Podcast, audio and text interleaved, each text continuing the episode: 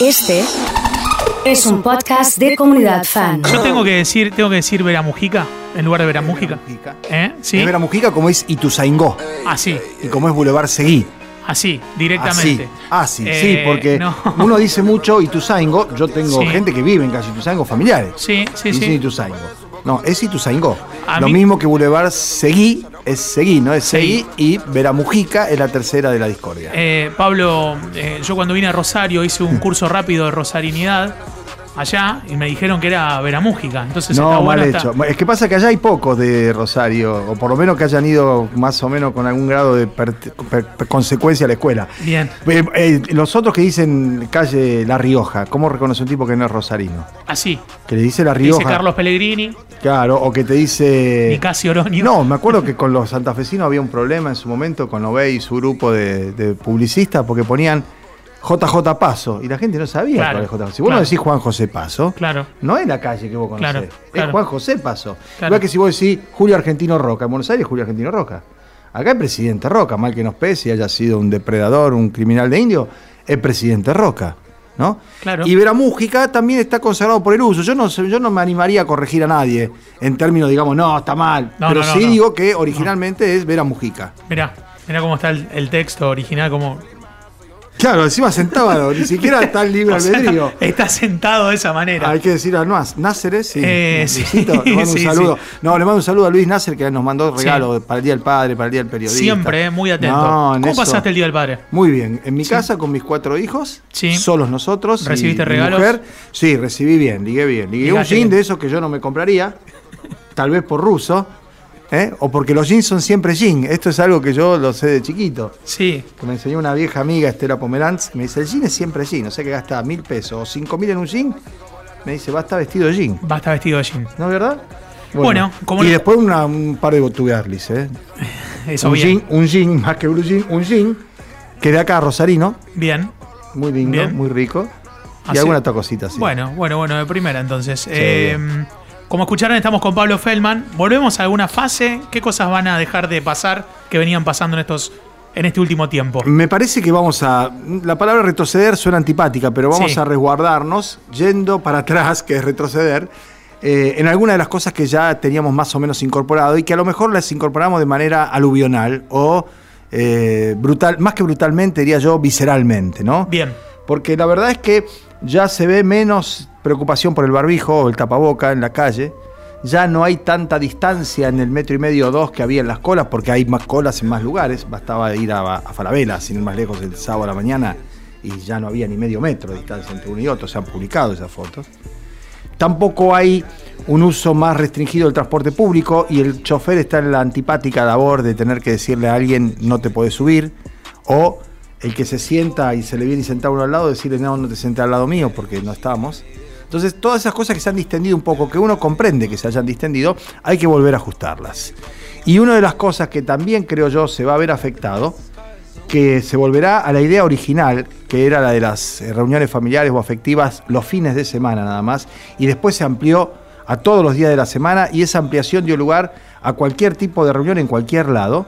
Me parece que eso también se va a ajustar. Vamos a volver a las reuniones familiares los fines de semana, a menos de 10 personas y a la exigencia del certificado de circulación. A vos nunca te pararon. A mí nunca me pararon. A vos tampoco. A vos sí una vez, a vos Gaby, a mí tampoco.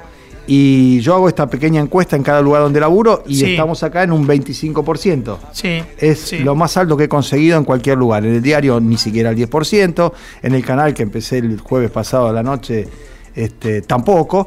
Y no es porque le conocen la cara, porque cuando la cara te la conocen una vez que te pararon. Sí. Que no sí, te sí. pidan los documentos o te dejen seguir es otra historia. Ahora, cuando te paran es porque no te vieron y te paran. Bueno, se va a empezar a incrementar seriamente el control, porque cuando vos vas de visita a una casa, tenés que bajar el formulario y decir de dónde vas y a dónde vas. Desde Claro. dónde y hasta dónde. Claro. Bien, ¿y en qué margen es horario? Bueno, eso se va a volver a pedir porque es una manera de recortar un poco este, tanto movimiento. Lo otro que se va a hacer severamente es controlar a los que salgan y entren de la provincia. Se les pide que lo hagan lo menor posible los que tienen cuestiones logísticas, que laburan en empresas o cosas que tienen que hacerlo. Se les exige el aislamiento a los 14 días, es decir, 14 días seguidos después de que haya ido. Vos sos, este, qué sé yo, el de Tortuguitas. Sí. Lo de carreras es un transportista de Nestlé que fue a Tortuguita. Contagió 20 personas. El efecto de contagio es te- tremendo. Tremendo, Sí. tremendo. Entonces la idea es que el que va a algún lado afuera de la provincia haga la cuarentena. 14 días recluido en su casa. Y la familia también. También. Y eso hay que cumplirlo a rajatabla. Ayer el gobernador parecía, y hasta en estos términos hinchó los huevos, de tener que, que- que explicar esto, Y que sí. es tan obvio, ¿no? Pues y Vos vos decís, imaginate cómo debe estar Kisilov. La reta no sé, porque en términos de, digamos, de compartir la idea, no sé si él está tan hinchado de los huevos como decís vos. sí. Pero cuando ve a los terraplanistas estos que van a correr uno atrás del otro, uno arriba del otro, a caballito, hacen grupo de gym, salen todos corriendo juntos y después se van todos a tomar una... Una cosa increíble. Vos decís, esto no puede estar pasando. Y está Porque, pasando. porque esto que decías vos de, de- de esta de que se va aflojando por, por las reuniones, por lo cotidiano acá, es acá, ya no tiene esta cotidianidad. No, no, primero que no la tienen, segundo que no hay esa posibilidad porque es un mundo selvático entre la Sí. gente de laburo y demás, están Sí. todos metidos en eso, porque tienen que recorrer dos horas para ir a laburar a un lugar, acá más de 20 minutos nadie hace para ir a laburar. Claro, no. Somos, son muy pocos los que por ahí Sí, tienen que hacer más que eso. ¿sí? Además acá está restringido en larga distancia también solamente a, los esenciales. Entonces, lo que me parece a mí es que estamos en una posición muy buena, a pesar de todo, de los casos que se han aumentado. Tuvimos 40 casos en 5 días. 40 casos en 5 días es casi el 20%, el 15% de lo que tuvimos en los anteriores 70. Es mucho. Sí, es mucho, pero mucho. también estamos acostumbrados a cero. Claro, y lo otro que es bueno es esto que se llama cluster, que es restringir a un grupo y saber de dónde viene el contagio. Acá hoy hay tres focos. Carreras, Sí, Rosario con este empresario que va a San Nicolás y contagió a la familia y su grupo Sí. más cercano. Y el otro es Ceres, que ya volvió también a fase 1. ¿Sabe por qué? Porque era el encargado del parador de Ceres el que tenía el, el Claro. bicho. Entonces interactúa. Claro. ¿Cuánta gente que paraba ahí? Porque los Sí. camioneros son ejemplares. Pasaron es el 700.000 medio de transporte camiones. del, del virus, claro. Oso, pasaron Claro. 700.000 camiones con la cosecha fina y gruesa en la provincia de Santa Fe Claro. y no hubo casos. Entonces ajustemos la marca, lavarse las manos, ponerse el barbijo, mantener la distancia, salir lo menos posible, evitarlo en la mayoría de los casos y restringirse a la burbuja. Otra vez ese concepto. Sí. Ustedes acá son cuatro, tres, Sí. dos, que no venga más nadie. Listo. Y que el que venga, vos a saber cuándo vino, cómo vino y ¿Quién toda esa es? historia. Seguro. Ese registro que también se está cumpliendo. ¿no? Los bares y los restaurantes lo han hecho, Sí. han levantado un poquito la performance y a lo que se quiere llegar con esta medida preventiva de restringir los contactos sociales, familiares y las visitas afectivas, es a no tener que volver a cerrar los bares, ni los gimnasios, que es lo último que se abrió. Porque se viene de arriba para abajo. Claro. Es como cuando vos metés el auto en la cochera, el primero que sale, el, que, el último que entró, para que puedan salir los otros. Bueno, acá lo primero que se ajusta es lo último que se distendió. Acá se va a empezar por el, todos los días de las salidas familiares, las reuniones y todo eso. Si eso no da resultado, se va a avanzar sobre el tema de los bares, restaurantes y gimnasios. Así que también depende de todos nosotros. Lo que pasa que también la realidad eh, indica que el mayor porcentaje no está. La gente no. Excepto lo que está pasando en Pichincha. Después no es que los bares están explotados, Pablo, que decís. No, eh, o, pero o con que, que, los pase en gimnasios Pichincha, también. o Claro, sea, con no, que no, pase en. Pichincha, un pibe de un grupo, de un bar de, de está- 50 pibes de claro, Pichincha, claro. va a laburar el día siguiente y labura en una inmobiliaria. El de la inmobiliaria va y muestra un departamento a un tipo de barrio Belgrano Sí. y el tipo de ese barrio Belgrano después va al almacén y ya está. Sí, o fue a ver cinco departamentos más y lo llevó por o todo. se fue al barrio y en el barrio compró el almacén y se trajo el de Pichincha. ¿Entendés lo que quiero decir? Hay que ser absolutamente cuidadoso. Eh, había un tema que. Hay un tema que quiero charlar con vos, que es el periodismo en este tiempo de, de- de- de coronavirus y sobre todo cómo. La infodemia. eh, sí, pero ¿sabes qué quería, qué quería charlar con vos? Ayer me puse a ver un poco la tele y veo que estaban difundiendo un video eh, de, de televidentes que habían enviado. ¿Viste? Esta, esta manera de, Ah, sí, por un sí. lado, de incentivar a la denuncia. Si a- algunos le dicen periodismo ciudadano y es alcahuetería pura, ¿no? ¿Viste? Los autos arriba de la vereda, o el que está tapando la salida de un garage. Le dicen periodismo ciudadano, mierda. Eh, ¿Te parece que, que- que está demasiado, que hay demasiada pose de eso? Ahí, ahí está exa- exacerbado. Hay gente que cree que se consiguen más clics, más visitas, más este, likes y todo eso, y más rating, Sí. extremando las situaciones, tensando la cuerda. Y la verdad que eso se te vuelve en contra. En algún momento te viene el vuelto, sin ningún lugar a dudas, ¿no? Porque uno ve por televisión, por ejemplo, aquí en la ciudad de Rosario inclusive, Sí, eh, animadores o presentadores que asusan a la gente por el banderazo, y después vos lo revisás, le haces un, no digo un fondo de ojo, pero una visión superficial, y vos decís, claro, ¿cómo, ¿qué va a decir este tipo si tiene cuentas en Panamá? Si tiene offshore. ¿Qué va a decir este tipo si es un hombre que está reconcentrado en la actividad privada de renta a como dé lugar, y que si vos revisás incluso su trayectoria, su cartera y demás, te vas a encontrar que efectivamente se trata de un nuevo rico o un piojo resucitado, que es el peor exponente de la sociedad argentina en su clase media. El que cree que es, pero no es.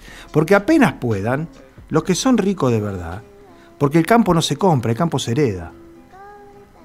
Los Claro. Blanco Villega, los Becar Varela, los Bullati, toda esa gente, cuando no les sirva más, lo va a descartar. Absolutamente.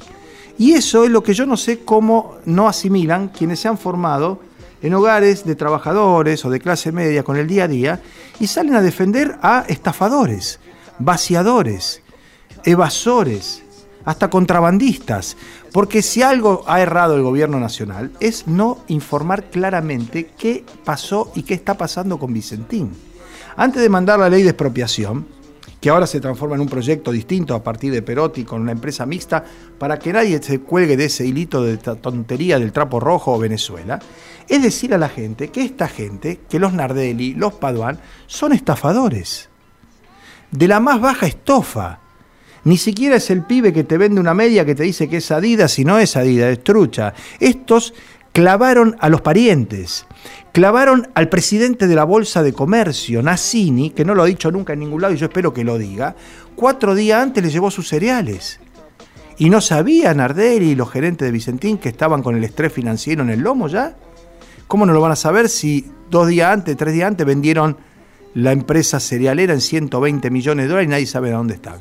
Entonces, ¿cómo alguien va a salir a defender eso? ¿Cómo no salís a defender y hay un bocinazo o un banderazo mañana con todos somos el Banco Nación? Si esta gente se afanó 300 millones de dólares del Banco Nación, se lo dio González Fraga cuando ya sabía que no había manera de que los devolviera. ¿Cómo no hay un somos todo el Banco Nación si el banco es de todo, de verdad? Ese es el tema. Ahí donde pica el seso, el medio de comunicación, que es satélite de esos negocios, que es parte de esos conglomerados. Pero el satélite que detecta que hay una empatía ahí del público que necesita escuchar ese mensaje. No, no, no, en alguna medida la genera también. La genera. Es decir, yo te doy un ejemplo que es muy claro. Cuando termina la Segunda Guerra Mundial, después de Hiroshima y Nagasaki, agosto de 1945, a los 20 años, a los 30 años, en el 75, la empresa Gallup va a Japón. Y le pregunta a los japoneses, algunos sobrevivientes, ojo- otros descendientes, quién había tirado la bomba atómica. ¿Y sabes qué contestó el 60% de los japoneses? El comunismo. Habían sido los yanquis. Tenía la, la efigie de Rita Hayworth, la bomba, pintada. La tiraron los norteamericanos. Pasa que durante 30 años el repiqueteo mediático de las cadenas americanas, de la prensa internacional, comunismo, comunismo, comunismo, comunismo, le hizo creer a los japoneses que la bomba se la pusieron los comunistas cuando habían sido los que iban a preguntarle a ellos quiénes fueron, los norteamericanos. Acá pasa algo de eso. Acá hay una permanente búsqueda de individualizar o de apuntar como enemigo a aquellos que atentan contra los intereses de los grupos que estos medios defienden. Entonces te aparece Cristina comunista, Vudú por un 08, preso, este, eh, Milagro Sala cuatro años detenida sin que haya ninguna causa fehaciente que se haya podido comprobar. Yo no digo que debido, que Jaime, que todos esos que han tenido episodio de corrupción no se pudran en la cárcel, que se pudran en la cárcel. Pero ahora vayamos a ver qué hicieron los otros también, ¿no? Los espías, los que pinchaban teléfono, los que le sacaban fotos a políticos entrando a la casa de una amiga o alguna más que amiga, los que eh, ponían micrófonos en las reuniones de la Cámara de Diputados, que, todos esos. Eso es el Estado. Eso es terrorismo de Estado, porque cuando el Estado hace ese tipo de acciones, de actitudes, es mucho peor que cuando lo hace un privado. Bueno, esa empatía que vos decís que genera está dada a partir de una inexplicable situación de no pertenencia de clase, rindiendo pleitesía y trabajando para eso. No creo que sea únicamente por el sueldo, que en algunos casos debe ser muy bueno, sino por esta idea, ¿no? De querer ser, de querer pertenecer, y no va a pasar. Eh, Pablo, seguimos hablando en la semana, ¿te parece? Con mucho gusto. Ha estado Pablo Feldman como todas las mañanas en la mañana de la comunidad.